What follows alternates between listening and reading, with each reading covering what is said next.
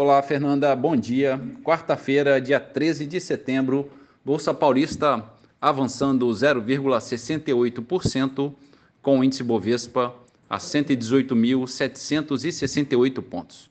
Mercado americano, índice Dow Jones abriu em alta de 0,12% e a Nasdaq, pequena baixa de 0,05%. Já o índice SP500 opera estável. Na Europa, em Londres, bolsa com pequena alta de 0,15%. Bolsa da França recuando 0,4%. E na Alemanha, bolsa em baixa de 0,38%. Já no mercado de moedas, o euro a R$ 5,28, queda de 0,6%.